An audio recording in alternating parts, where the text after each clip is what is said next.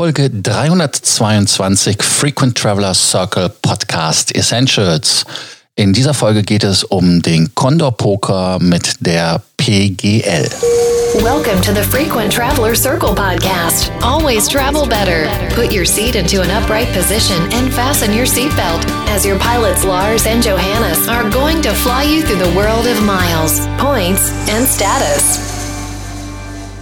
Wir dachten alle irgendwie, vielleicht ist der Deal mit der PGL, das ist die Muttergesellschaft der LOT, in trockenen Tüchern, aber irgendwie stellte sich das in den letzten Tagen und Wochen heraus, dass dem nicht so ist. Die LOT selber in finanziellen Schwierigkeiten hat natürlich ein Problem. Diese 380 Millionen Euro und ich weiß nicht, wie viel davon vom polnischen Staat gekommen sind oder sein sollten, ist natürlich sehr, sehr schwer den Leuten zu verklickern, ähm, hey, ähm, wir kaufen mal eben so eine deutsche Fluggesellschaft, auch wenn die Gewinn macht aber wir selber sind so gut wie pleite, wir brauchen dann nochmal Geld in derselben Hausordnung, vielleicht sogar mehr. Und ähm, nun versucht die PGL also da aus dem Vertrag rauszukommen, spielt so ein paar taktische Manöver und am Ende des Tages ist ja auch eine Beteiligung des deutschen Staates im Gespräch. Denn man wollte ja das Schutzschirmverfahren im März beenden also Ende März. Und äh, am 15. April war irgendwie auch von der KfW der Förderkredit in 380 Millionen fällig. Aber am 6. April wurde bekannt, äh, dass einige Gläubiger im Eilverfahren Rechtsmittel gegen den vom Gericht befürworteten Plan eingelegt haben. Und dann am 9. April, also quasi gestern, äh, teilte eine Justizsprecherin dann mit, dass die zuständige Kammer die Beschwerden zurückweist. Also ist der Schutzschirmplan damit rechtskräftig. Ja, jetzt kommt es dazu, dass man am 15. die Kniete zahlen muss. Allerdings, ähm, ja, dass man diese Verpflichtung logischerweise nachkommen, der nachkommen kann, wenn man von der Lot äh, das Geld, also von der PGL das Geld bekommt. Und ähm, im Spiegel war zu lesen, der sich ja auf Leute beruft, die in den Verhandlungen beteiligt sind, dass PGL würde sofort das Geld fordern, um auf Condor zu verzichten. Denn äh, nur so könnte man quasi auf einen äh, einen Streit ja, verzichten und könnte dann auch nach einem neuen Käufer wieder suchen.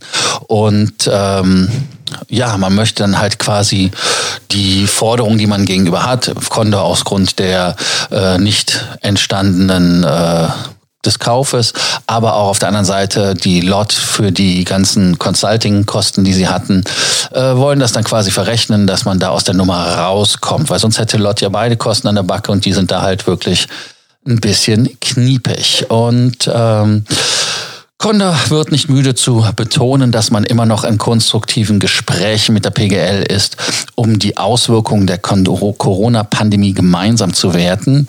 Und man habe auch staatliche Unterstützung beantragt, die nicht nur diese Kurzarbeit mit inkludiert. Und ähm, ja, äh, was ist aber die Alternative? Das heißt also, wenn, wenn man von der PGL nicht bei der Condor einsteigen möchte, dann bleibt letztendlich nur eine staatliche Beteiligung, weil selbst die Lufthansa im Moment ja auch relativ, ja, nennen wir es mal, schwach auf der Brust ist, wenn es um Geld geht, weil man ja selber staatliche Förderung haben will. Äh, man spricht ja in Deutschland für Lufthansa, in der Schweiz mit den Schweizern, die sich ja auch etwas ähm, ich will nicht sagen bockig, aber zu Recht so anstellen vielleicht, dass man der Lufthansa sagt, hey, wenn wir der Swiss Geld geben, dann darf das aber nicht zum Mutterkonzern abfließen. Und die Österreicher sind ja irgendwie auf einem ähnlichen ähm, schmalen Brett unterwegs, in Anführungsstrichen, in schmal von Lufthansa-Sicht. Aber meiner Meinung nach ist es natürlich berechtigt, da die staatlichen Interessen zu wahren. Warum soll man in Österreich und der Schweiz die eigene Fluggesellschaft, die ja eine hundertprozentige Tochter der Lufthansa ist, retten, wenn am Ende das Ganze nur dafür genutzt wird, um die Lufthansa noch stärker zu machen? Also macht es keinen Sinn. Und äh, dann wäre die Alternative oder die andere Alternative wäre dann die KfW, die dann die Abtretung der Bezugsrechte ähm, von den Polen fordert und dann bekommt.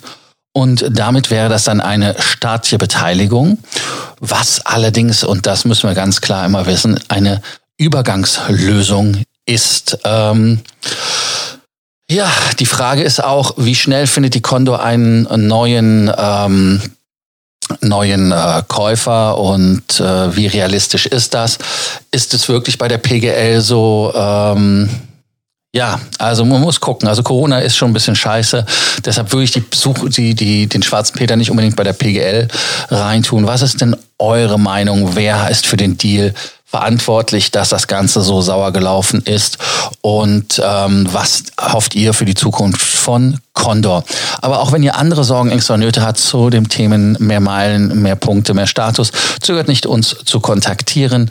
Wir helfen euch gerne weiter und vergesst nicht, den Frequent Traveler Circle Podcast wie immer zu abonnieren. Abonnierbefehl ist das Stichwort. Ich sollte das mich jetzt Hashtag einführen. Ja, danke, dass ihr zugehört habt. Bis bald zur nächsten Ausgabe vom Frequent Traveler Circle Podcast Essentials. Thank you for listening to our podcast, Frequent Traveler Circle. Always travel better. And boost your miles, points, and status. Book your free consulting session now at www.ftcircle.com now.